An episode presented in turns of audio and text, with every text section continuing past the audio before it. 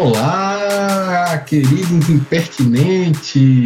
Está indo ao ar mais um podcast Impertinência Jurídica, o podcast projeto de extensão da Universidade do Estado da Bahia, Campus 3, Departamento de Tecnologia e Ciências Sociais, curso de Direito.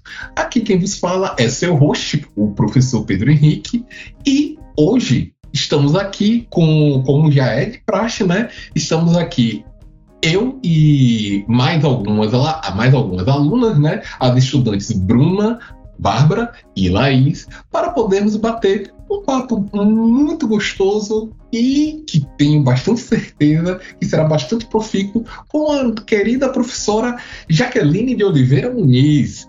Ela que é mestre em antropologia social pelo Museu Nacional Universidade Federal do Rio de Janeiro, é doutora em ciência política pelo Instituto Universitário de, é, Universidade de Pesquisa do Estado do Rio de Janeiro, Universidade Cândido Mendes, e também né, é professora adjunta do Departamento de Segurança Pública e do Mestrado de Justiça e Segurança Pública, é, DSP, Instituto de, Instituto de Estudos Comparados em Administração de Conflitos da UFF. Professora Jaqueline Muniz estará conosco aqui hoje para debater o tema privatização, cultura do medo e segurança pública.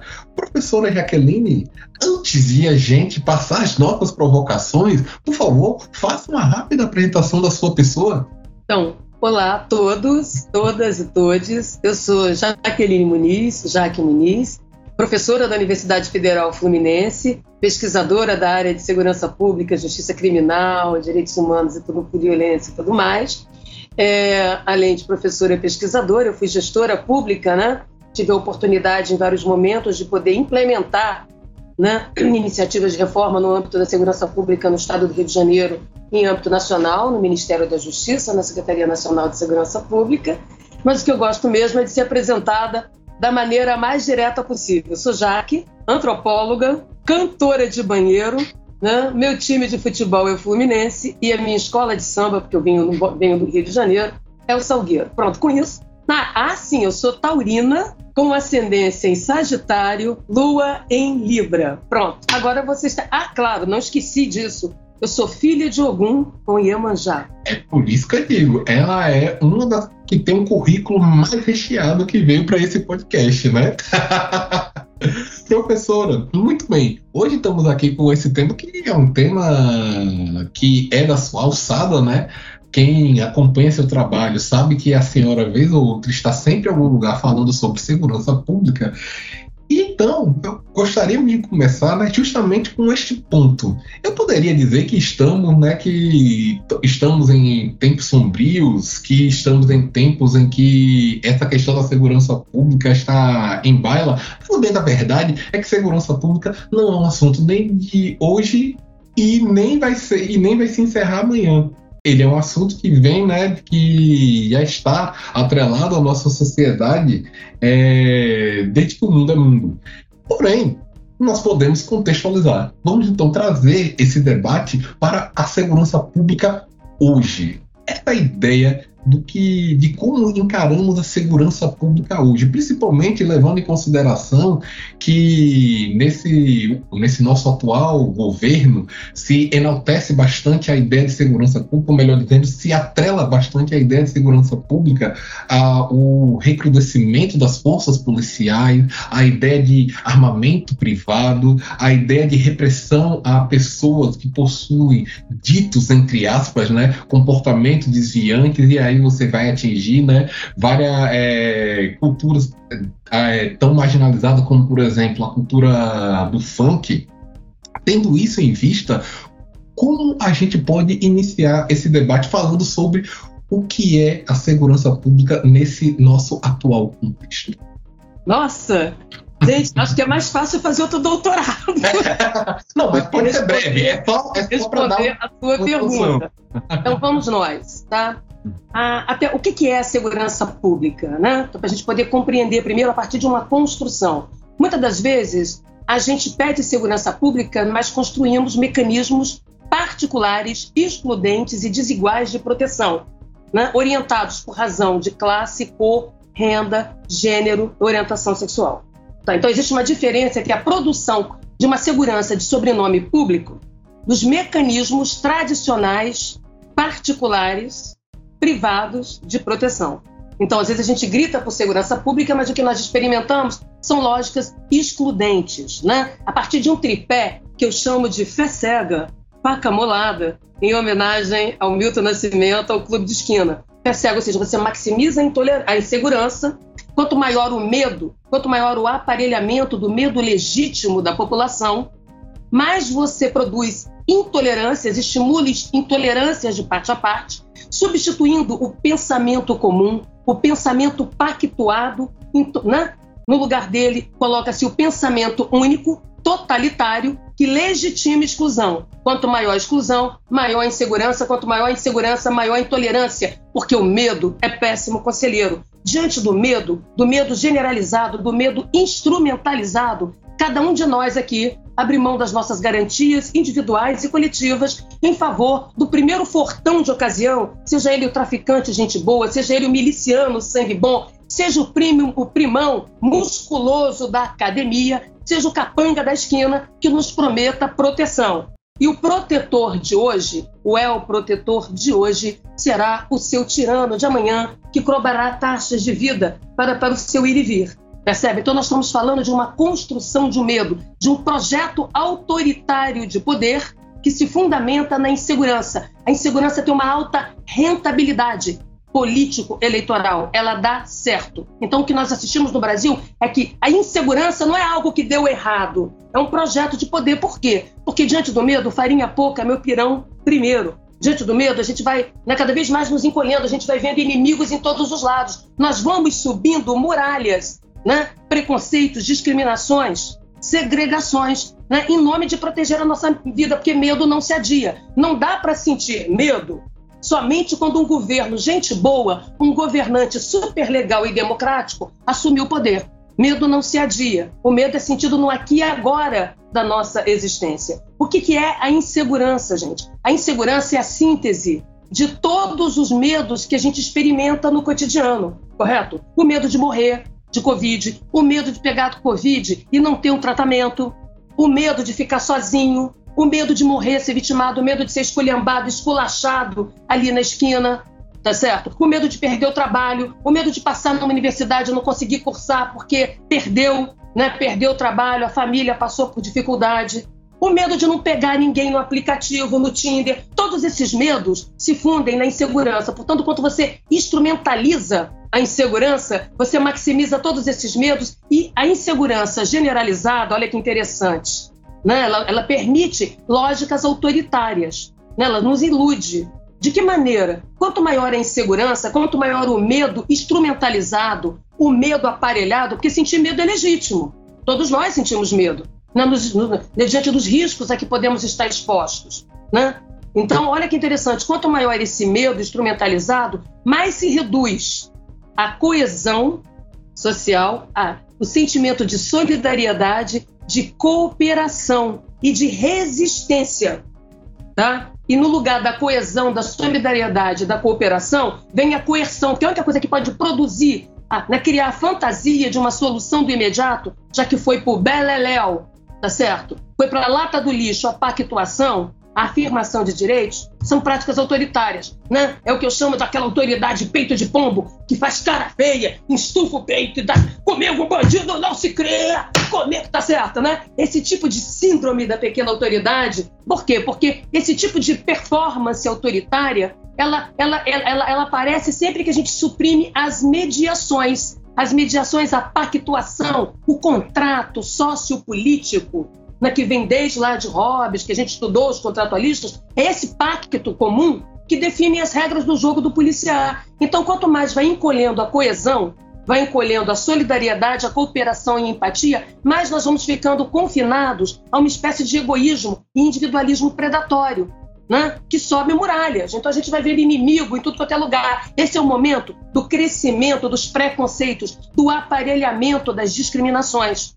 Então, o que, que são as lógicas de proteção? São lógicas particulares, excludentes, que têm como fundamento na proteção a ameaça generalizada. E a ameaça não cessa. Você fideliza o outro pelo medo, pela ameaça. E o que, que vai acontecer? Eu não sei. Então é melhor, é melhor. Alguma coisa tem que ser feita. Qualquer coisa, de qualquer maneira. Alguém tem que fazer alguma coisa agora, de qualquer maneira, de qualquer jeito. Então vai aparecer um fortão de ocasião. Comigo, eu, olha aqui, eu vou resolver o problema da segurança. Não é mesmo? Então nós temos uma espécie que eu chamo de política dos três S tá certo? Para brincar aqui com vocês. Primeiro eu dou susto, sustos Godzillas, né? Nas pessoas. Uau, olha aqui, o crime está cada vez pior, precisamos cada vez mais. E aí a, a sociedade acuada, assustada, sabotada nos seus mecanismos de coesão, de cooperação, de solidariedade, de empatia, assina um cheque em branco. Não, alguma coisa tem que ser. Vai lá e faz fulano. Tu resolve isso aí, porque medo não se adia, vida não se adia, correto?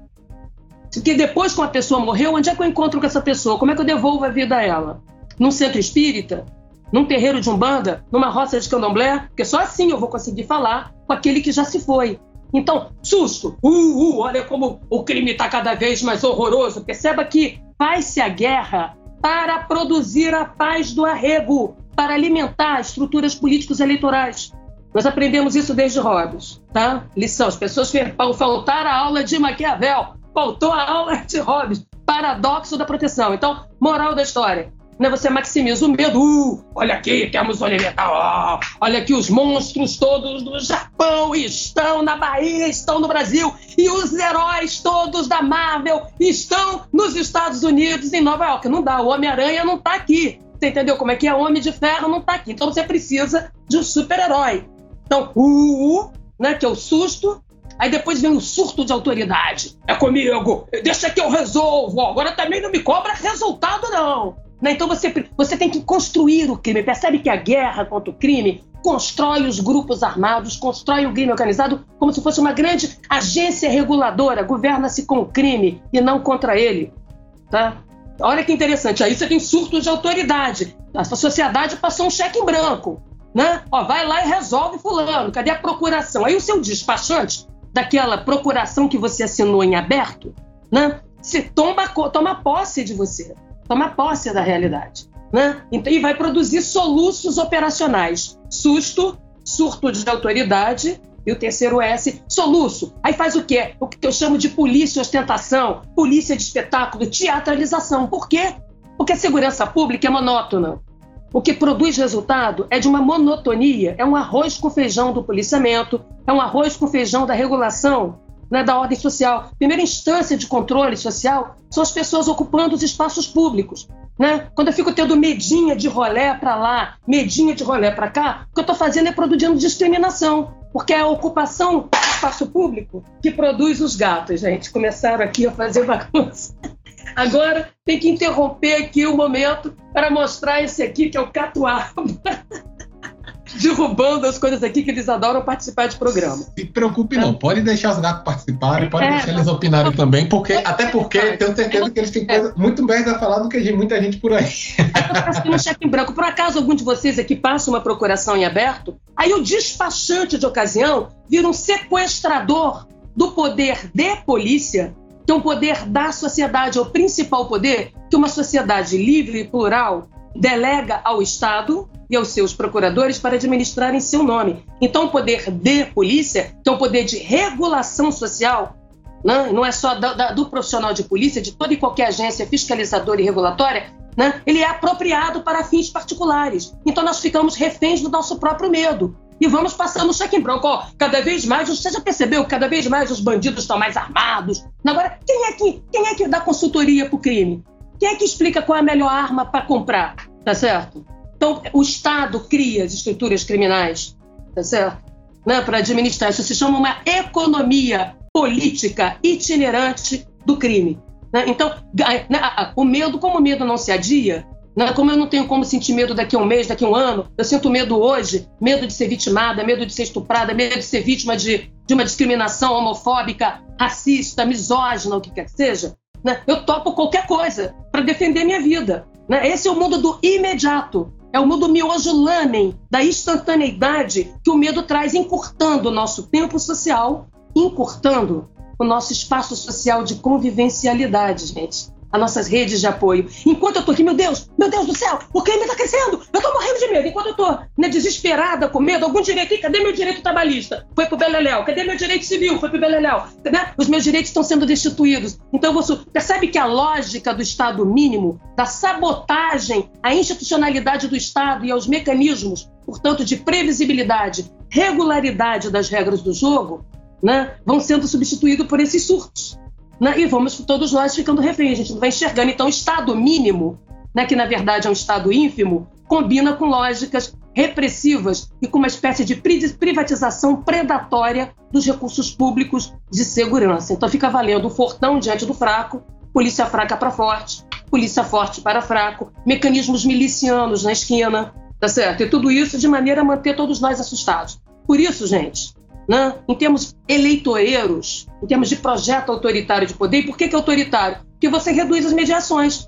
Você tem que resolver tudo no imediato. E para resolver tudo no imediato, né, criar a fantasia da solução do imediato, só com espetacularização punitivista, só com sentenciamento, vigilantismo, populismo penal, correto? Então, e marketing político. Então, para que, que eu preciso das operações, da teatralidade? Uau! Né, giroflex ligado, uau, uau, uau! Tudo isso tem uma visualidade, sons e fúrias, né? Pra gente citar Shakespeare. Essa visualidade, falei, meu Deus, o bicho tá pegando, a chapa tá quente, eles estão fazendo alguma coisa. Então, para você instrumentalizar o medo, você precisa de um marketing do terror para produzir regimes do medo que legitimam, autorizam ali na esquina práticas de exceção. Tá certo? Então você precisa da visualidade. Por acaso vocês conseguem enxergar a olhos nus na rua o que é um trabalho de investigação? Não, ele é discreto, tem baixa visibilidade. E a inteligência? Você mede a inteligência policial do crime? Olha, vamos aqui inaugurar a inteligência. Cadê? Pega ela. tá certo? Então, qual é a dimensão mais visível do trabalho de controle do crime? As operações, porque elas são de larga escala, é um teatro operacional. Né? Então, as operações que têm um efeito pontual no tempo e no espaço, que produzem um controle pontual e limitado de território e população, portanto, não produzem efeito de policiamento para além do imediato, elas têm um alto grau de visibilidade. Então, dá a impressão que você está fazendo alguma coisa né, e que, né, que tem algo cada vez mais difícil, mais perigoso, mais impossível de ser vendido, né, de ser vencido, desculpa. Isso legitima também orçamentos bilionários, compras de brinquedos, né, farra de licitações, tudo isso precarizando, banalizando a vida. Porque no Brasil, matar tem mérito e morrer tem merecimento. Quem matou está fazendo uma limpeza social, correto? E quem morreu fez por merecer. É bom a gente lembrar do que aconteceu com o congolês, né, que foi cobrar uma dívida trabalhista no quiosque no Rio de Janeiro. Tem cinco fatores que explicam aquilo ali combinados, por que, aquilo se deu. Né? Então, nós estamos diante, por isso é que tem um aparelhamento da segurança pública. A gente acredita pedindo segurança pública, mas o que temos é uma reprodução desigual, hierárquica, de mecanismos particularistas né, de proteção.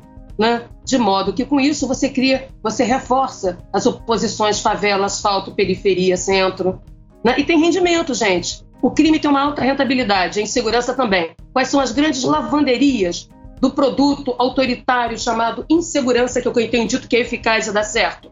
Qual é o produto da dinâmica criminal?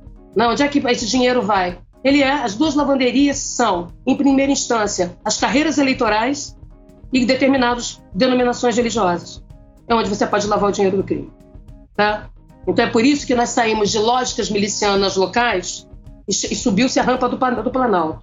Eu tenho avisado isso desde as CPIs de, da milícia em 2007, as CPIs todas que eu dei depoimento. Isso não é novidade alguma, já aconteceu em outras polícias no mundo, já aconteceu em outros países, quando você tem a autonomização da espada. Eu queria lembrar a vocês, e a todos aqui que são do direito, né, que é importante que a gente saiba o seguinte: a espada autonomizada, quando ela se autonomiza, a espada corta a língua do verbo, da política, à direita, à esquerda, ao centro e ao lado e rasga a letra da lei. Por isso, acima de qualquer espada, seja a espada combatente das Forças Armadas, seja a espada comedida da polícia, tem que ter comando civil legitimamente eleito e dispositivos sociais, controle social sobre os meios de força, combatentes e cometidos para impedir a emancipação predatória né, do uso da força no país. É isso que dá estabilidade, previsibilidade irregularidade no exercício do poder, na afirmação do status quo democrático. Do contrário, todo dia os direitos serão miçangas, moedas de troca num país né, em que o meu direito não termina quando o seu começa, porque a maioria não tem direito, direito humano só para humano direito, não é mesmo? Então, uma sociedade desigual e hierárquica né, tem como produto de resolução de conflito a violência, né, a imposição de uma ordem exterior, uma ordem que vem de cima, e usar o recurso da violência como recurso de resolução, né, porque eu não reconheço o outro como igual. Tem que lembrar que no mundo popular, né, pessoas, onde a gente vive, o direito é dívida e sanção para baixo, premiação, bonificação para cima. A cidadania no Brasil é um programa de milhagem. O sujeito que, né, que é pobre, que sai lá do complexo do Alemão, que sai da Brasilândia, né, da periferia de São Paulo do Rio, ou da região metropolitana de Salvador, por exemplo, à medida em que ele sai para chegar ao centro da cidade, ele vai passando por sucessivas cercas de exclusão, e não é só o cerco da polícia, a abordagem da polícia. São os nossos olhares de censura e de exclusão. Ele é esculachado. É o regime da esculachocracia, entendeu? Que é você passar régua no sujeito, né? Tá certo? Lacrar, não é mesmo? Então, o tempo todo ele é destituído do seu lugar. Né? Se ele pega um ônibus, o ônibus está atrás, ele reclama, não pode reclamar. Você já percebeu que no Brasil, direito é uma coisa que você dá para o outro? O sujeito não é sujeito de direito, ele é sujeito a um direito que o oprime. Ó, te dei cidadania aí, ô Pedro. Te dei cidadania, Laís. Vê se não usa, porque pobre tem mania de usar tudo de uma vez gastar. Não é para usar. Ou seja, cidadania no Brasil é um negócio de última, de para gastar só em última necessidade. Tá certo? Porque se você reclamar um direito, tu é um treteiro, tu é um chato, um mala, que vê problema em tudo, que reclama de tudo. Não pode, porque conflito no Brasil é feio, bobo e mora longe. Você não pode divergir. Entendeu? Aqui a gente fica procurando sempre unidade das coisas. Não pode ter polarização. O negócio de polarização é ruim. Ou seja, o tempo todo tem uma unidade, uma unidade autoritária, que está na nossa mentalidade liberal autoritária. Né? E aí fica todo mundo pensando quarta via, quinta via, via única, frente única contra não sei o quê. Frente única para mim é roupa de mulher. As pessoas expressam. Por isso que no Brasil nós temos dificuldades em lidar com os lugares de fala, percebe? Essa matriz liberal autoritária tem sempre um despachante. Então o sujeito né, que vem lá da periferia, ele vai passando por, uma, por sucessivas destituições. Né? Ele sabe que o né, que ele tem que, né, ele tem que andar com dinheiro na carteira, pobre tem que andar com documento e dinheiro na carteira. O tempo todo ele tem que mostrar, pagar para entrar e sair dos lugares sociais. Ele vive mobilidade reversa. Anda uma casa para frente, dez para trás. Aqui, a liberdade é para o alto. Tô podendo, tô por cima da carniça. Agora que eu tô podendo, tu quer que eu use máscara? E lá, o que, que, é isso, minha filha? Né? E a igualdade é para baixo, a igualdade é destituidora, a igualdade ali está querendo ser o que não é, né? né? Tá, tá certo? Então, essa mentalidade faz com que essa cidadania seja um programa de milhagem. Você tem que ficar acumulando pontuação, melhorar para ter direito às melhorias sociais. Percebe qual é a lógica liberal autoritária? Né? que combina um modelo neoliberal com mecanismos tradicionais brasileiros, escravismo, correto, hierarquia, desigualdade. Essas coisas não são contraditórias, não, elas fazem parte, elas se combinam. Né? A modernidade neoliberal, pseudo-neoliberal, né? pseudo-modernidade, desculpa, com os mecanismos tradicionais excludentes. De tal maneira que a gente pensa a cidadania assim, lá, dei tudo, o sujeito não melhorou. Olha aí que situação. Por isso a gente tem sempre despachante de fala. Né? Temos uma cidadania tutelada, infantilizando o eleitor, infantilizando a cidadão. Tudo tem uma tutela. O sujeito não é soberano de si no Brasil. Nós não somos soberanos de nós mesmos. Tem que ter um intérprete. Um sujeito que fala javanês, normalmente homem branco, sentado numa sala de ar refrigerado, Traduzindo, temos aqui um pobre, vamos explicar a pobreza. Temos aqui um preto. Né? E mais, essa, essa lógica unitária, autoritária, porque tem sempre muitas ameaças, né? muitos golpismos na nossa cabeça, pagelança de golpe, faz com que a gente não, a gente não respeite, tenha dificuldade de reconhecer os tais lugares de fala. Então, temos uma unidade, vamos vencer o nazismo, vamos vencer o fascismo, precisamos de unidade. Aí vem a mulher. Ei, gente, eu sou mulher, a nível de mulher, eu queria ser, ser incluída aí nesse pacto sociopolítico. Não, minha filha, volta pro final da fila que agora não tá podendo esse negócio identitário de mulher. Aí sai, aí vem o preto. Ei, gente, eu sou preto, eu tô aqui aguardando, ó, tempão para né, poder participar do tal do pacto aí, só, né, liberal. Não, meu filho, esse negócio de preto agora vai dividir a sociedade. Então, pobre, preto, jovem, LGBT, vai tudo pro final da fila eterno. Entendeu? Vocês já perceberam que o Brasil tem 40 e tantos anos de transição democrática, 26 anos de ditadura e 41? Eu passei a minha vida na transição tendo que esperar alguma coisa. Meu filho, é o que, que teoria política é essa que é uma transição que não termina? Uma transição que não termina é de uma democracia à beira de um ataque de nervos. Parece que o sujeito que escreveu a democracia brasileira foi o Almodóvar. Né? Porque, cuidado que a democracia é frágil. Cuidado, não vamos atacar. Porque a democracia é frágil, porque as instituições brasileiras são frágeis, né? a pobreza, a periferia, o jovem preto. Só tem que esperar. O sujeito tem que esperar, não está na vez dele nunca. Vocês entenderam? E tem sempre um porta-voz, um despachante de movimento social, um despachante de passeata. Passeata boa no Brasil é aquela que rola né, o mundo da revista cara das celebridades políticas. Tem que ter um palanque no final para um bando de gente, entendeu? Tá Ou seja, um sequestro continuado dos lugares de fala. Né? Deixa, infantilizando o eleitor com tutelas, né? produzindo despachantes, não é toa que nós temos despachantes para tudo. Né? Então, essa é a experimentação cotidiana. Não, o cidadão ali na esquina, ele sabe que ele não é sujeito de direito nenhum, ele é sujeito ao direito que quer tirar tudo dele. Não, o direito é para tirar as coisas da pessoa, entendeu? Quer tirar minhas coisas. Quer tirar que negócio de direito e, tem que gastar com advogado. E, meu Deus, entendeu? Eu tô devendo. O sujeito tá devendo. Aqui a gente deve. Tu tá devendo. Calado tá devendo, falando tá devendo duas vezes. No caso aqui, a Jaqueline tem que responder outras perguntas, eu tô devendo três vezes. Tá certo? Então, é, essa é a experimentação do cotidiano. Por isso, aqui nós temos um elevado rendimento de lógicas autoritárias, porque elas têm legitimação no espaço público. Tá? Então, a, a sabotagem da segurança pública né, ela é intencional. Não é para ser pública, não é para ter esse sobrenome. A ordem também não é ser pública. A ordem é de alguns. Tem uma verdade que é exterior a todos nós. Já percebeu que aqui todo mundo tem razão? Tô na minha razão! Dono da razão. O sujeito está sempre na razão dele. E a razão tem cor, tem classe, tem renda, tem gênero, tem orientação sexual. Tá certo? Né? Onde é que entra os povos tradicionais? Onde é que entra? Né? Não pode. Né? É só peça decorativa, é tudo mico-leão dourado. Né? Olha aqui, temos aqui um exemplar de quilombola. Agora temos aqui um exemplar LGBT que usa dread. Isso não dá. Tá certo? Uma folclorização das nossas identidades. Aqui o identitarismo atrapalha a política.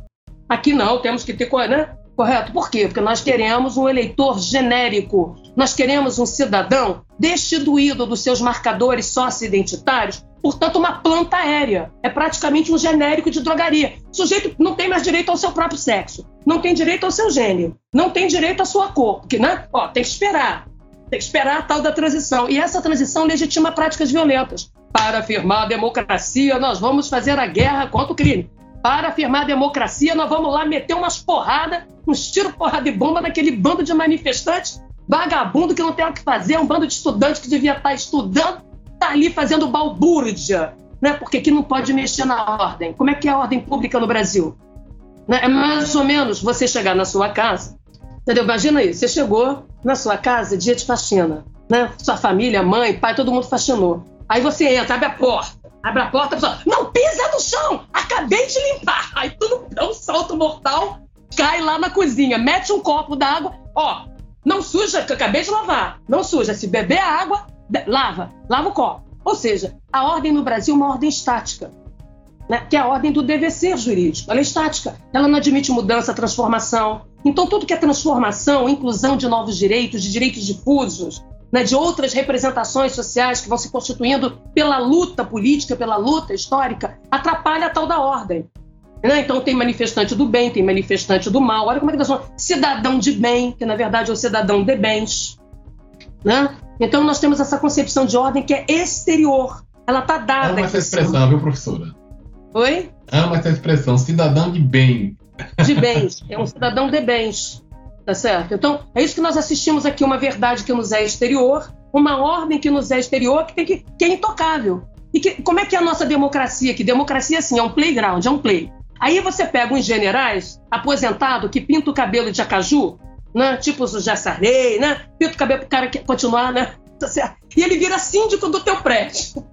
o prédio é democracia, o play é democracia. Aí tu tá lá brincando de direito, tu tá brincando de cidadão, não pode. Tem uma hora, não, acabou, circulando, circulando, desliga brinquedo, apaga a luz, acabou a festa. Entendeu? Quem foi que disse que a espada pode ser moderadora? A espada, como eu falei, não pode ser a faca que define a intensidade e a profundidade do seu próprio corte. Eu nunca vi espada definir a intensidade e a profundidade do corte. Eu nunca vi arma desenhar mão e mão desenhar pensamento. Portanto, né, que lugar é esse de poder moderador que foi entregue intencionalmente a atores armados para poder dizer estamos aqui vigiando a democracia. Agora eu não quero mais. Até um play, se a democracia é um playground. Vivemos o tempo todo numa transição que tudo tem que esperar, tudo tem que adiar. Nunca podemos ser sujeitos plenos. Tem sempre um porta-voz no nosso lugar, destituindo um chupa-cabra do lugar de fala das pessoas? Não, estou falando, eu não preciso aqui citar pilhas de autores da sociologia, da filosofia política, para explicar essa realidade no cotidiano. Então, esse cidadão no cotidiano, ele experimenta tudo isso. Uma destituição continuada, uma suspeição continuada. Ele tem que fazer para obedecer. Ó, te dei direito, eu dei o direito. O direito não é. Ninguém nasce sujeito de direito, como a gente imagina no mundo formal. O dia inteiro as pessoas são destituídas, experimentam. Elas são poli... pobre, é poliglota quem fala várias línguas no Brasil é o pobre, porque quando ele sai lá da periferia para ganhar vida, ele tem que falar a língua racista do patrão, a língua homofóbica né, da madame, e tem que concordar, não é isso mesmo. Preto, preto realmente a gente não pode confiar. Entendeu? Não, ele tem que concordar, porque ele tem que sobreviver, ele é o arrimo de família. Ele não pode perder o emprego. Não, porque ele perdeu o emprego, como é que tira no cartão? Como é que paga dinheiro? Aqui cidadania é crédito. Então esse sujeito o tempo todo né? Ele, tá ele, né? ele, ele, não, ele, ele, vive no mundo da posse e não no mundo da propriedade. Ele carrega no corpo tudo que ele tem, que é o celular, o tênis. Ele pode perder tudo isso? Um celular que ele ainda está pagando dez vezes, que é por onde ele vai fazer a aula remota, que o filho estuda, todo mundo estuda. Né?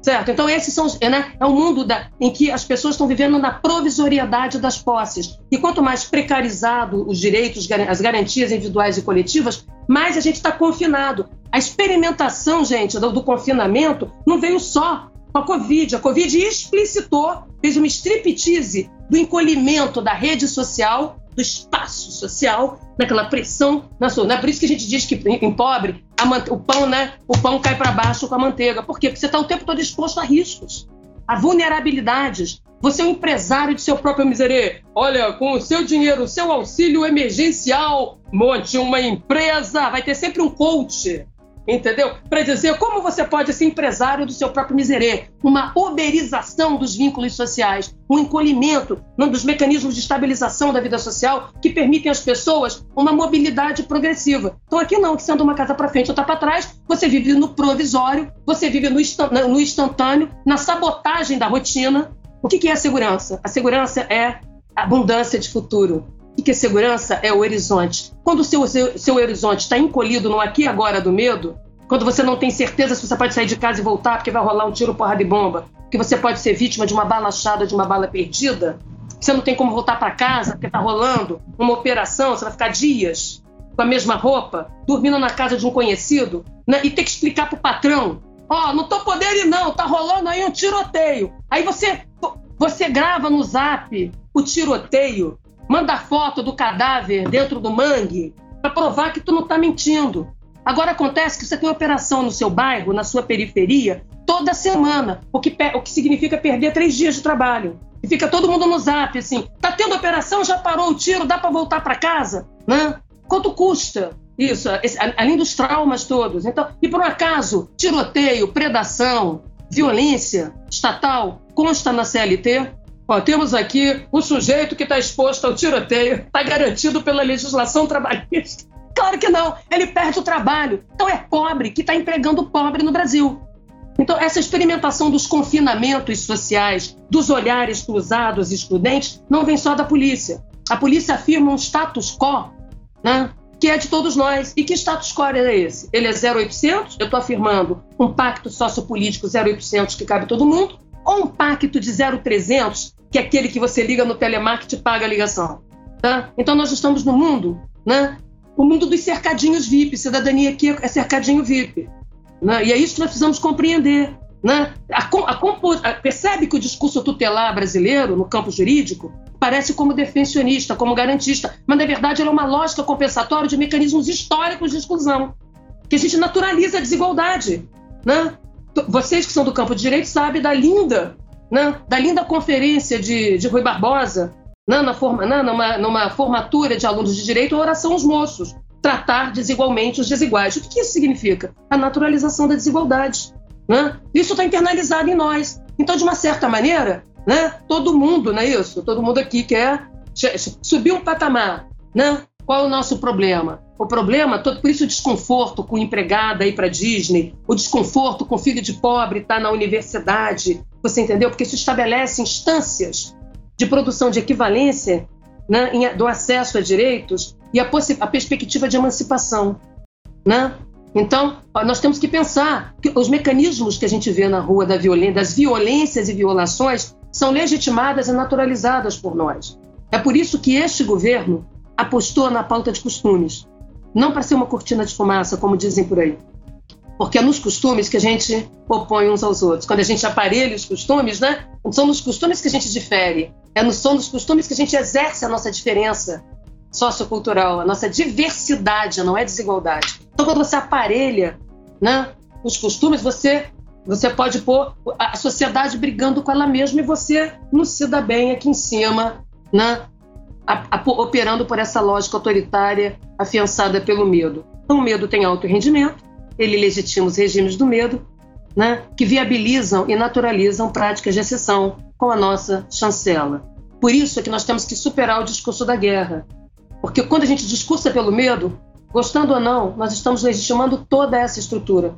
A polícia aponta de uma estrutura que é legitimada. Por isso que se você quer saber, a polícia não erra na discriminação. Por acaso a polícia prende um branco que mora na, na no bairro de Ondina, na, na, na mora nas partes chiques de, de, de, de, Salvador, ou mora nas partes nobres do Rio de Janeiro? Não. Tá certo? Para que serve o direito? direito se tiver direito, já é para baixo. Porque ele é visto como sanção. Então, essa pessoa que está ali, ela tem que dar, entendeu? Ela está sempre numa lógica inquisitorial, tendo que responder: quem é Deus? Que é isso? Que é aquilo? Ai de você que não pode errar. No Brasil, você não pode errar. Né? Aqui, pobre, preto, jovem, parado, está pensando merda. Circulando, circulando, está fazendo a merda. Ou seja, você não tem direito de existir. Você vira mico-leão dourado de projeto social. Eu podia estar tá matando, estar tá roubando, mas eu ingressei aqui nesse projeto para bater tambor no ar, entendeu? No axé, né? E aí você ganha uma viagem para Nova York para bater tambor em Nova York e continua precarizado na sua formação educacional, subempregado numa ONG, sem capacidade de mobilidade social e espacial. Tem que lembrar que no Brasil a mobilidade é reversa. Tá? A gente demora 40 anos ou mais para toda uma família sair de um segmento social pobre e virar classe média baixa, classe média. É disso que você fala. Então, por isso esse indivíduo, né, ele, ele, vai, ele vai experimentando racismo, a exclusão, a misoginia, homofobia no cotidiano e dizendo, não, sim, senhor. A gente fala, ah, mas é pobre de direita. Isso é uma impostura. E lá, pobre de direita e de esquerda? Pobre faz é conta para sobreviver. Concorda? Não, o doutor tá certo. Aí passa ele, doutor ridículo. Não, a doutora aqui tá certa. Não, o cara tem que sobreviver, ele tem que fazer conta. Conta como sobreviver, como pagar o bujão. Entendeu? Como é com o preço do bujão de gás, como é que um jovem de periferia vai para manifestação? Porque eu, quando vou para manifestação, eu pego uma estação de metrô. Uma, eu moro bem. Não é mesmo? Então, quando eu vou lá, eu não posso só gritar pelos meus direitos, né, pela política universitária, acadêmica. Eu tenho que gritar por aqueles também que não podem estar, que são precarizados. Não é mesmo? Agora, o sujeito que sai da periferia, ele vai gastar 50, 60 paus para chegar ali no, no, no, na manifestação fora qualquer coisa. Né? Isso é simplesmente metade do bujão de gás de uma, da família da manutenção de uma família. Se ele comer né, um, pão com mortadela, ele já está tirando da, da, da, cesta básica. O que, que é 100 reais hoje é muita grana. É 60 é muito dinheiro. Eu não, eu gasto uma passagem de volta de metrô, faço um lanchinho, qual o impacto disso no meu, no meu orçamento, não é mesmo? Então é isso nós temos que compreender, esses processos de exclusão, e, e o medo nos ajuda a odiar o outro. Ah, desculpe interromper, porque a senhora falando sobre é, direitos, cercear direitos, se os direitos das pessoas que estão de fora das prisões já está precário, imagine aquelas que são privadas de liberdade, né? O STF, inclusive, é, dizendo que é um estado de coisas inconstitucional, que não é novidade para ninguém. Então, é, na fala da senhora, e eu lembrei aqui de, de toda essa discussão entrando nessa pauta de prisão, né, das prisões Sim. das pessoas privadas de liberdade, entra nessa pauta da privatização das prisões, né? Como é, alguns utilizam o modelo dos Estados Unidos, o que também é atacado por Angela Davis, né? Na, uhum. Principalmente naquele livro, estarão as prisões obsoletas. É, e ela, ela traz uma alternativa a isso, o abolicionismo. Sim. O abolicionismo penal. Então, a minha pergunta aqui é você bem direta, porque eu quero que a senhora arroche. É, então, na visão, na sua visão, o que seria melhor na nossa realidade brasileira? É, a privatização dessas prisões ou então é um abolicionismo abrupto, levando em consideração que aqui no Brasil não existem de fato prisões que são empresas, que lucram com a, a, a privação da liberdade. Existem aquelas as parcerias público e privadas, né? Ali que inclusive já se mostrou um sistema falho, tendo em vista as inúmeras é, revoltas, inclusive uma recente de Manaus, que teve mais de 50 detentos presos. Enfim, é, o que a senhora acha? Privatizar ou partir logo para o abolicionismo? Nem uma coisa nem outra. Nós temos que sair do mundo do DVC. No Brasil, no mundo latino, nós temos o mau hábito de querermos ser originais em tudo. Parece que, parece que a gente é uma reestra... parece que nós inventamos o mundo. Né? Isso tem a ver com uma espécie de lógica colonizadora, uma espécie de síndrome vira-lata, né? em que o nosso pensamento branco, de um direito branco europeu, entendeu? Então, quando a gente fala, ah, temos que um dia chegar lá. O que está por trás desse raciocínio? Um eto, uma mentalidade evolucionária pós-lombrosiana né, de que o mundo é linear, de que as coisas é A, B, C, D, que não se reconhece na realidade. Então, o que, que eu quero dizer? É que aqui no Brasil, a solução vem antes do problema. Não importa qual é o problema, bala de borracha, bala de borracha, parece aquele sketch. o sketch do Porta, Porta dos Fundos. Não interessa qual é o problema, já tem uma solução. Esse deve ser emancipado de como as coisas funcionam, entendeu? Não produzem resultados satisfatórios, nem lá nos Estados Unidos, nem na Inglaterra, nem aqui. Né? A perspectiva abolicionista ela é, ela é, extremamente interessante, porque ela só que tem uma, ela parte de uma estrutura estável do acesso a direitos. O problema não é ter só provisão, previsão jurídica de direitos, tem que ter provisão. Você tem que ser capaz de reduzir a desigualdade para que as pessoas reconheçam os outros como sujeitos de direito e não sujeito ao direito na nossa tradição liberal autoritária. Essa é a primeira coisa. Tá? Nós estamos falando de um abolicionismo, a gente não resolveu o problema da escravidão no país que a gente naturaliza, estratifica. Então o problema não é o ideal abolicionista, ele é pertinente. Primeiro que a gente prende muito e prende mal. Prisão não é solução, correto? Porque prisão nenhuma isola eternamente ninguém. Nós não estamos mais no tempo das masmorras, ainda que as nossas prisões sejam absolutamente desumanas, a gestão penitenciária ruim, né? incapaz de responder né, aos desafios colocados pela lei de execução penal que também não é uma lei ruim, mas o problema é a implementação. Quando a gente fica no deve ser, olha, tem que ser desse jeito. Eu acabei de resolver o problema de não me comprometer com ele. Ó, é desse jeito que vai ser. Alguém vai ter que fazer, entendeu? Então aqui no Brasil a gente tem mania de achar que mudando a lei muda o mundo. O mundo da lei não é as, né, as leis do mundo. Certo? Então isso também é um apetite autoritário. Por isso que um apetite autoritário inquisitorial. Aqui no Brasil, a gente multiplica normas e leis para que uma desmoralize a outra e nenhuma seja aplicada. E você fabrique dificuldades para vender facilidades. Essa é a lógica cartorial, essa é a lógica inquisitorial de uma culpa né, estruturante. Por isso que aqui o testemunho é a rainha das provas, ou melhor, a prostituta das provas. E desta maneira, nós vamos ver depois, se vocês quiserem, como que, ter, como que testemunho, arrependimento, vazamento, é tudo irmão siamês dessa lógica liberal autoritária. Então, voltando às prisões, né, é óbvio que a maior parte, a prisão não está resolvendo o problema em si, mas é o que nós reconhecemos como uma solução provisória. Prisão, ele exclui o sujeito? Não. Não no mundo de internet, não no mundo de WhatsApp. Não adianta subir muro, né? Correto? Essa é a primeira coisa. A, a, uma prisão, por exemplo, a cidade carcerária no Rio de Janeiro, onde tem várias unidades prisionais juntas, que é uma, é uma inviabilidade gerencial, é uma inviabilidade de gestão. Por quê? Porque em torno de uma cadeia você vai ter 50 mil pessoas entrando e saindo. Vocês têm ideia do que é fazer gestão de 60, 50 mil pessoas em fluxo? Vamos brincar de gestão para valer? A minha universidade tem entre 50 e 60 e tantos mil pessoas, agora eu não estou lembrando mais. Né? Ela tem um impacto, ela está distribuída por todo o estado, como a de vocês, tem várias unidades espalhadas. Né? Como fazer essa gestão? Olha como é difícil a questão, por exemplo, da gestão sanitária, né? Porque não, o problema não é a gente todos alguns se vacinar, é, é o fluxo, né? A cadeia produtiva em torno da universidade. A mesma coisa, a cadeia dá dinheiro. O preso é uma commodity. O preso é uma mercadoria dentro e fora. Por isso que ele é um precarizado. Entendeu? Vocês já viram quanto custa trabalhar numa boca de fumo? Que, que, emprego mais de porcaria! O sujeito põe em risco a vida.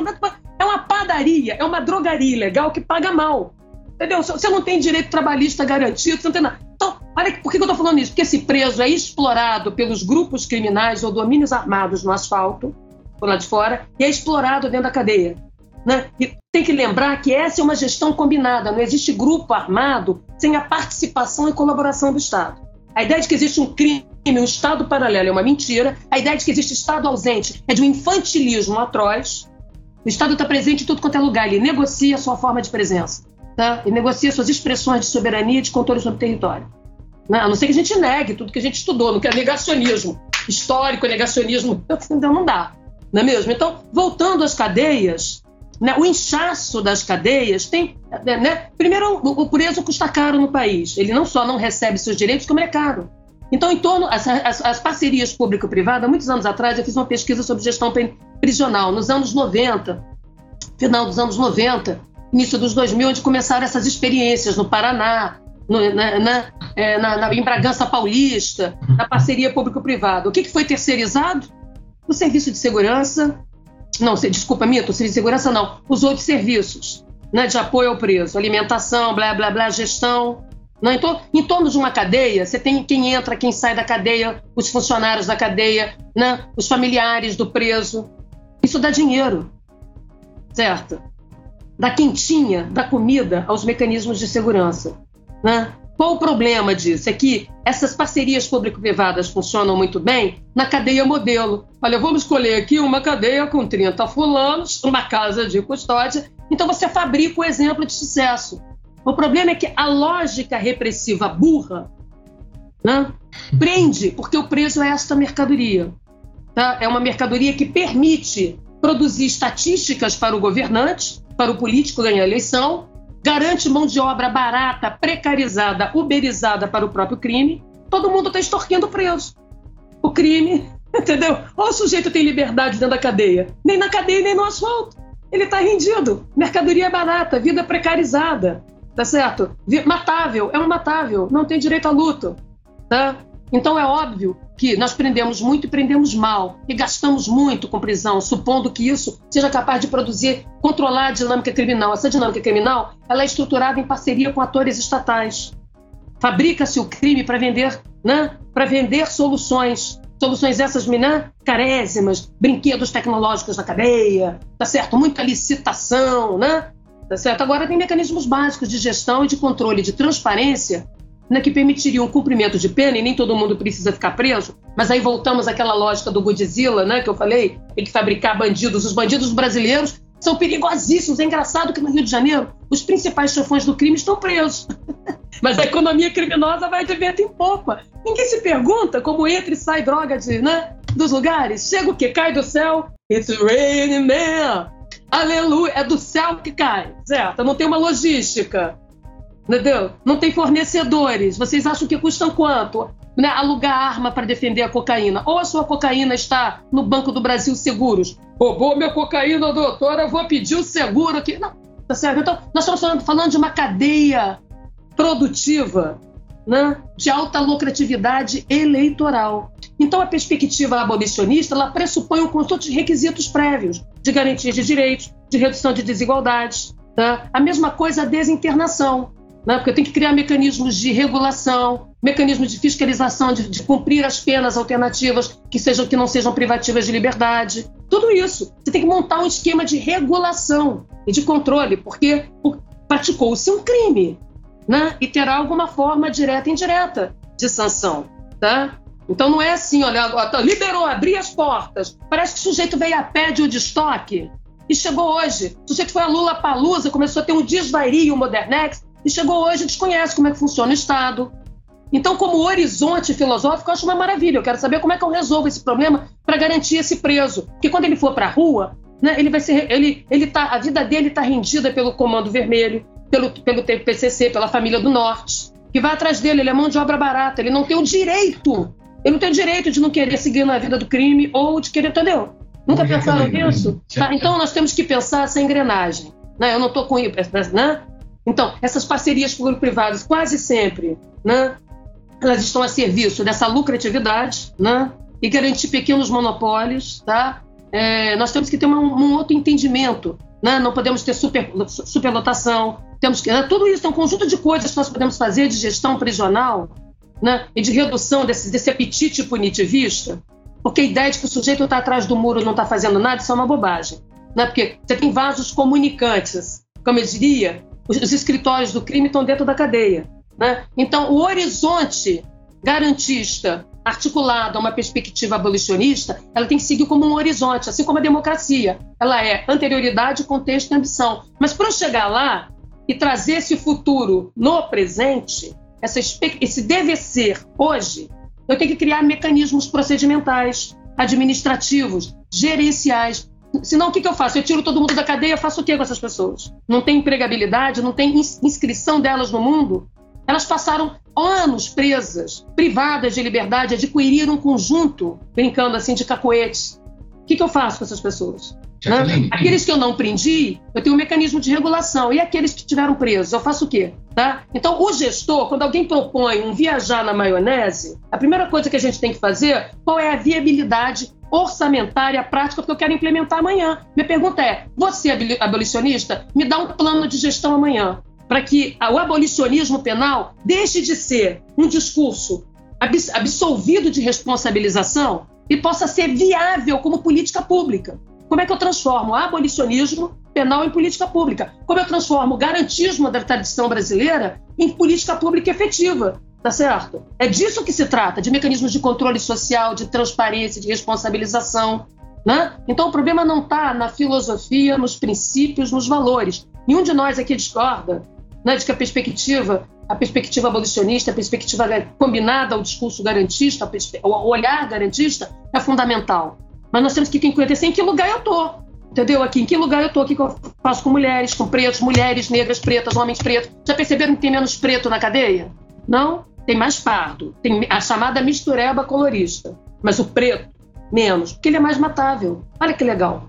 Né? Tem um projeto. Aí você olha, você, né, você vê né, a distribuição, você fala assim, gente, a proporção, aspas, da categoria pardo é imensa, seja pelo processo classificatório e de autoidentificação, né, de autonomeação racial, seja porque tem um, um tipo de público né, que matar sai barato. Desde o congolês, que é preto, e lá preto pode ser estrangeiro, e lá preto é preto, gente. Preto, correto, preto não é gente na nossa mentalidade. Né? Nós temos que buscar dentro de nós os nossos preconceitos. Começar, eu todo dia fico vigiando onde é que está o racismo em mim. Essa é a primeira dimensão crítica. Eu não sei em que momento eu vou ser atraída pelos meus próprios preconceitos, então eu tenho que buscar, escavar, porque, eles, porque essa é a naturalização, é isso que torna o racismo estrutural, é isso que torna o ódio a pobre estrutural. A gente acha, não, é, é capacitismo, olha lá, pobre, olha lá, o sujeito, entendeu? Não, não consegue subir na vida, assim, parece que, eles, parece que todo mundo é cavalinho do jockey, que come o melhor danoninho, a melhor alfafa, e pá, atirou, que chega primeiro tem mérito. Né? Se oculta o tempo todo os processos de destituição aqui esse sujeito que eu falei que sai de lá da Brasilândia, que sai do Complexo do Alemão, né? até para ir numa exposição no Centro Cultural Banco do Brasil, meus alunos, por exemplo, alguns alunos, né, tinham a exposição do Basquiat. Né? Basquiat é um cara negro que fez uns rabiscos por aí, uns grafites, né? maravilhoso, revolucionou a arte. Tá? Então, eu queria que os meus alunos, né, discutindo arte, pensamento, política, segurança pública, tudo isso, fazer pensar, porque a arte nos liberta, a arte cria, né, dá espaço para a gente reinventar, refutar teorias que não servem, parar de vestir terno de defunto colonialista e buscar coisas que expliquem melhor a realidade brasileira. Na qual o problema dos meus alunos? O ingresso era de graça. Né? Ninguém paga para ver a exposição do Basquiat, que rodou os centros culturais, né, no caso do Banco do Brasil, alguns anos atrás. O problema são os olhares, tá certo? O sujeito que é preto, que não está fantasiado de afro, eu não estou disso, eu não estou questionando. Estou dizendo, percebe que tem um tipo, um estilo de preto que a gente vai aceitar. A moda afro. Então, o sujeito, para entrar no Banco do Brasil, ele tem que estar fantasiado, já folclorizado de negro, que é o negro que eu reconheço ali, um mico-leão dourado. Ih, que bonito turbante no seu. Ah, agora, entendeu? Agora, o sujeito, ele, ele tá com a calça jeans, uma camiseta, aí você já duvida, entendeu? Se ele pode estar ali, que ele não combina com a tua roupa, ele não combina com a tua branquitude, ele não combina os modos, os hábitos. A Jaqueline anda de sandália de borracha na Zona Sul, é chique, não é mesmo? Andar de Havaiana. Eu vou assim em qualquer lugar VIP, em qualquer restaurante. Alguém me pergunta alguma coisa, seja que eu sou uma senhora, mesmo sendo em conflito com a lei, seja que eu tenho um conjunto de marcas de status quo que estão no meu corpo, dizendo que eu pertenço, que eu subi de vida, deu uma melhorada. Como é que é? Então, a, a, população, ah, mas é de graça, o sujeito não vai. O conjunto de mecanismos excludentes e discriminatórios, o que é a polícia? A polícia é uma cerca itinerante, mas que reproduz os cercados que nós construímos. Então, nós temos que romper isso. Né? Eu assisti a palestra da Aliás, fui convidada para ver a palestra da Angela Davis, a quem eu gosto muito. Vocês sabiam que na página da polícia de Minneapolis, a frase que abre é da Angela Davis, antes mesmo do George Floyd morrer. Então, é importante que a gente tenha um horizonte. Como eu falei para vocês, segurança é um sambódromo. Segurança é uma avenida por onde os direitos desfilam. Quanto mais se encolhe a segurança, mais se destituem direitos. Porque com medo a gente fica cego, não enxerga que estão sequestrando os nossos direitos, nos confinando, tá? produzindo confinamentos sociais não apenas por conta da, da, da pandemia. Tá? Então, o que é a segurança pública? É a abundância de futuro quando você não tem futuro, quando você não tem esperança, quando você não pode planejar o seu amanhã, quando a sua rotina é sabotada pelo tiroteio, pelo medo, pela exclusão, tá certo? Pela destituição, como é que você pode juntar alguma coisa? Todo dia não, porque é engraçado, né? O Pedro, Pedro é uma pessoa muito simples, né? Vem de família importante, de família bem de vida, mas olha que rapaz simples, despojado. Quem é que pode ser despojado? É quem acumulou. Você já viu pobre se despojar da onde? Eu tenho o que para despojar? Eu vivo no mundo da posse, meu filho, da provisoriedade. Se eu perder o celular, eu vou continuar pagando dez vezes a prestação. Isso aqui é minha mobilidade social. Tá certo? Ah, porque o pobre, tá, o pobre não liga para o homicídio, liga para o patrimônio que ele perde, mas ele, ele, ele anda, ele é igual um caramujo, ele anda com as posses no corpo, tudo que ele tem tá no corpo dele. Ele não tem como acumular tá certo? Não tem como acumular história, não tem como acumular, né? Acumular patrimônio, não tem como provisionar. Por isso, gente, é que você faz o quê? Você vai comer a picanha e a cerveja do final de semana, usando o gato de luz, né? Guardando no corpo o pouco do prazer que você pode ter. Porque o seu horizonte é curto. Como é que você vai investir em cultura? Como é que você vai investir na educação do seu filho se você vive no precário, no imediato, no mundo provisório da posse, que todo mundo pode tirar o que é teu? Entra na sua casa, tira. Vocês sabem o que é o pós-operação policial?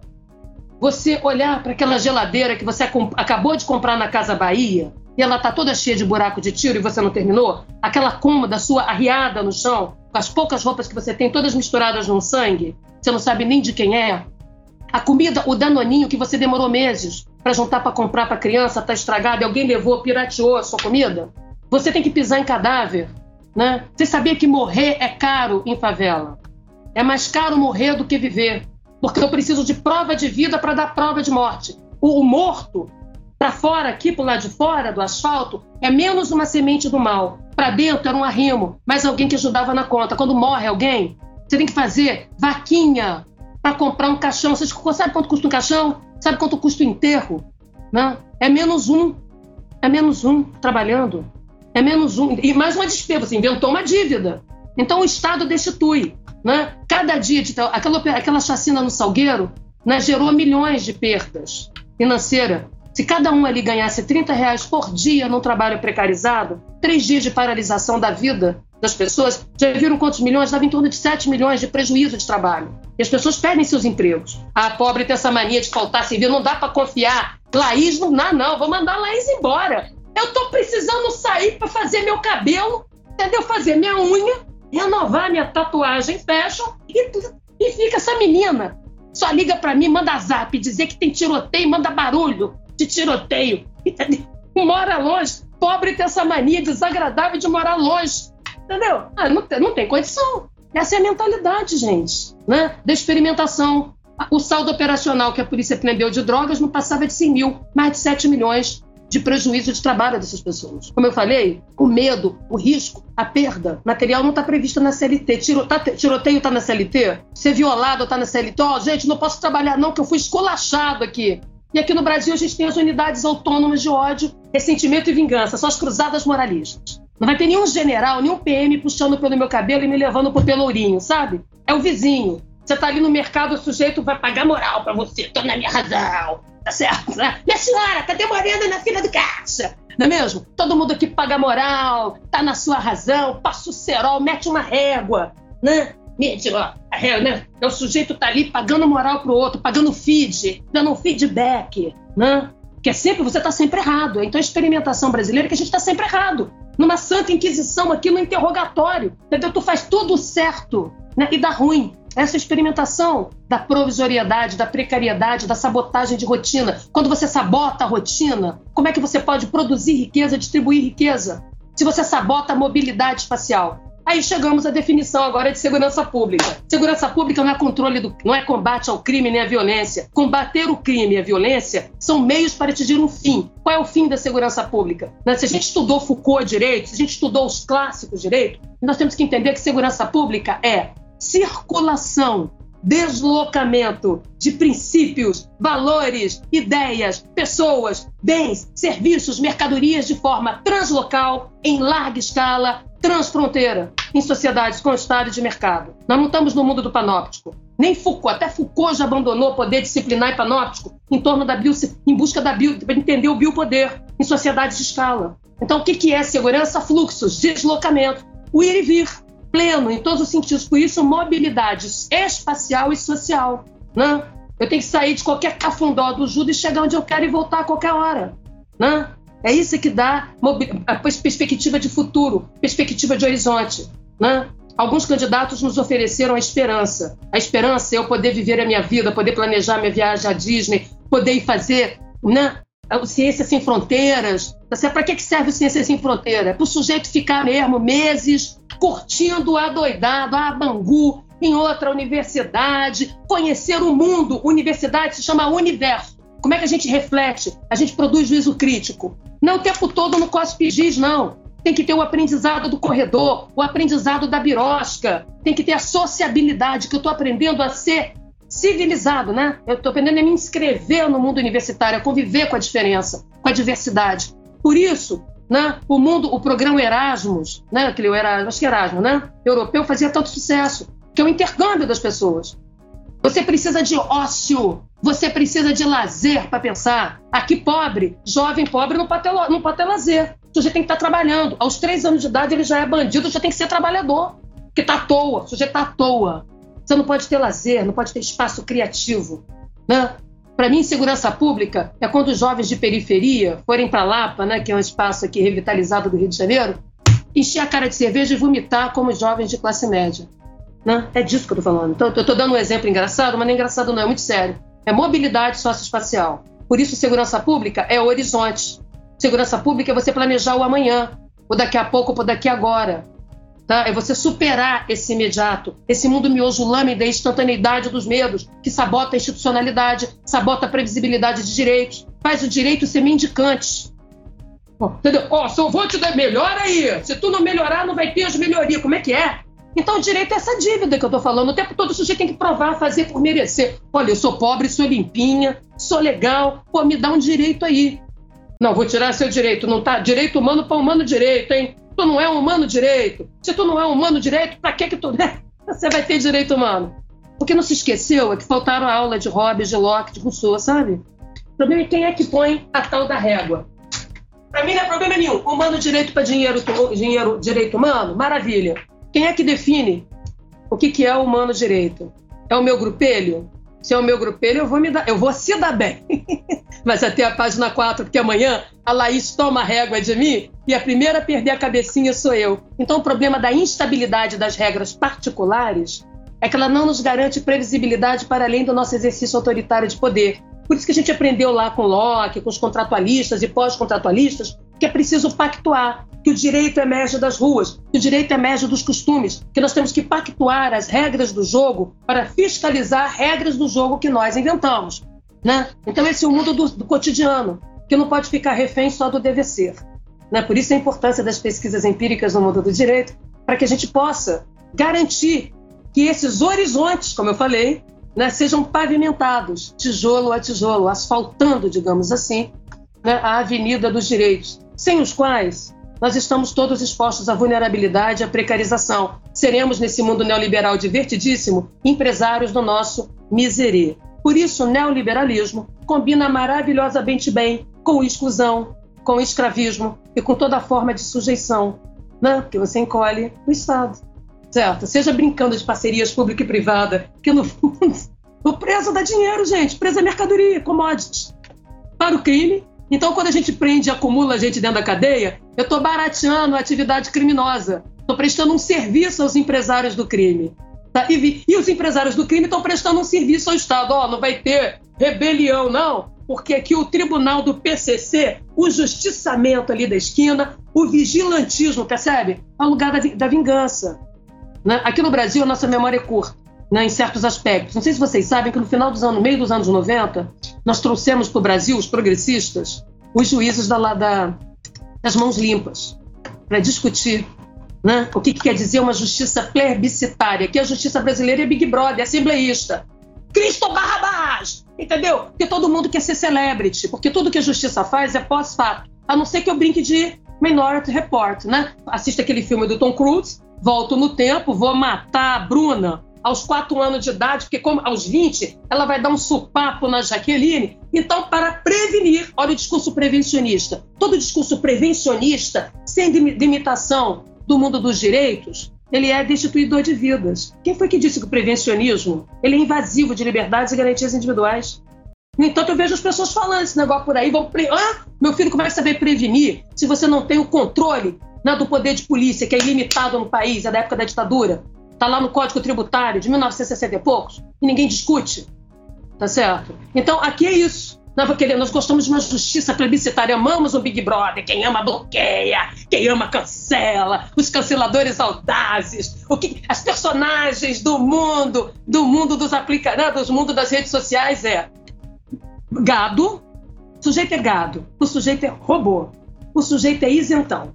O que, que é gado? Gado pensa, gado escolhe, e robô pensa? Não. Isentão? Também não, não escolhe. Então, acabei de destituir o eleitor do seu livre-arbítrio. Porque certamente eu tenho a verdade. Né? Uma verdade superior, uma verdade moralista superior que sai passando a régua nos outros. Tá certo? E por acaso, eleitor é uma identidade. O sujeito vota hoje na Maria, amanhã vota no Pedro. Tá certo? Então, isso. Do outro lado, o que, que eu tenho? Eu tenho os coaches. Né? O mundo né? Porque aqui no Brasil você sabe sem ter aprendido. Né? É o mundo da ignorância ilustrado do, do achismo de ocasião. Né? Então o sujeito ele é lacrador, porque agora o político, em vez de fazer discurso com essas ideias, tem que lacrar na rede social. Rolou cancela, quem ama cancela, destitui. Né? Então você tem os coaches, coach de vida, coach disso, você precisa de um tutorial. Tudo agora rola um tutorial. Tutorial da sua moralidade, tutorial dos seus direitos na esquina. O que, que é isso? Isso é destituição do nosso lugar como sujeitos plenos, uma infantilização do eleitor, uma infantilização da política. Estou pouco me importando em quem Bruna, Laís ou Pedro votou, que sejam responsáveis pelo seu voto. Votou, meu filho? Seja, eu quero responsabilização, não quero culpa cristã. Aqui nós temos uma, uma mentalidade cristã né, que atravessa o nosso modo de pensar o Estado, de pensar a política pública. Ou somos pessimistas ou somos otimistas. Uma coisa e outra são dois discursos religiosos de mesma matiz. Entendeu? Tem sempre uma santa inquisição rolando por aí, na esquina. Que eu te falei, que eu falei para vocês das unidades autônomas de ódio, ressentimento e vingança, feito dos seus conhecidos, né? Que estão ali para vigiar a tua cor, teu sexo, orientação sexual, teu gênero, né? teu estilo de vida. Então, esse vigilantismo e justiçamento da esquina, o que é o justiçamento? É uma justiça do imediato, é uma justiça do agora, ao alcance da mão, né? Como nós somos uma sociedade de mercado e de Estado, as, as diversidades né, muitas das vezes são transformadas em desigualdade. Por que, que a gente precisa de Estado, né, de institucionalidades, né, para administrar conflito de forma pacífica e de forma equitativa? É disso que se trata a segurança. Né? E não é isso que a gente assiste por aí. A gente, aqui se fabrica o crime para conter o crime. Aqui se faz polícia de espetáculo, polícia de ostentação, tá? cuja razão de ser é fabricar medo. Não está reduzindo crime nenhum A chance de uma polícia pegar o crime em andamento é baixa em qualquer lugar. Eu desafio me dizer qual é a taxa de êxito, por mais que eu racionalize a pronta resposta. Vamos brincar sério. E aqui as propostas nesse campo são desvairadas. Aqui se propõe um fim da PM, sobe-se sobe no caixote e grita isso, da mesma maneira que grita unificação. Pergunta: alguém sabe de onde surgiu o discurso da unificação? Pois é, eu posso dizer para vocês, né? em 1986 e 87, no período de fazer lobby na Constituição de 88, e quem defendia esse discurso eram as polícias, sobretudo a polícia militar, que era mais estruturada que a polícia civil, tá? Então, o sujeito que é o fim da PM de um lado e defende o discurso corporativista da própria polícia. Não sabe de onde o galo cantou. Porque aqui no Brasil, a lógica do rumor, a lógica da fake news e da fake science opera muito bem, porque a nossa verdade é religiosa, percebe? É uma ordem exterior de uma verdade dos donos da, da razão. Então não importa a evidência. A evidência aqui só você só encontra na música do Cintãozinho Chororó. Tu canta evidência para lá e para cá. Agora aqui, quando você vai discutir a saúde pública, você fala do negacionismo né, vacinal. E eu falo da cloroquinagem discursiva no campo da segurança pública e da justiça, inclusive da boca de progressistas, não importa de onde vem. Propondo, se você por acaso põe onça no quintal para tomar conta do seu quintal, que o que eu saiba, a onça é um, é um felino. Quando ele é pequenininha, parece o meu, o meu gatão que está ali, ó certo? Parece o Tobias, olha que simpático. Não é mesmo? Lá, né? Meu Garfield aqui de estimação. Nós são vários. Acontece que ela cresce, ela vai continuar onça, sabe? A nível, a nível identitário dela, ela vai continuar a nível de onça. E como onça, ela vai comer o seu bracinho. Então você não põe onça para cuidar em quintal. Numa democracia, você não pode ter monopólio no uso do poder de polícia, que você produz golpes. Se seu vigia é mais forte que você, ele senta na sua cadeira, te dá um golpe e governa em seu lugar. Se seu vigia é fraco demais, ele se vende ao primeiro da esquina e, milicia, e se milicia. Aprendemos isso com, uma, com alguém chamado Maquiavel, com alguém chamado Hobbes.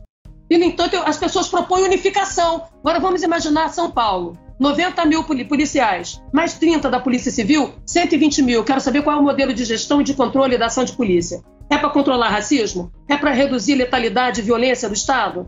Vai ser com polícia unificada? Da onde? Em que democracia vocês viram isso?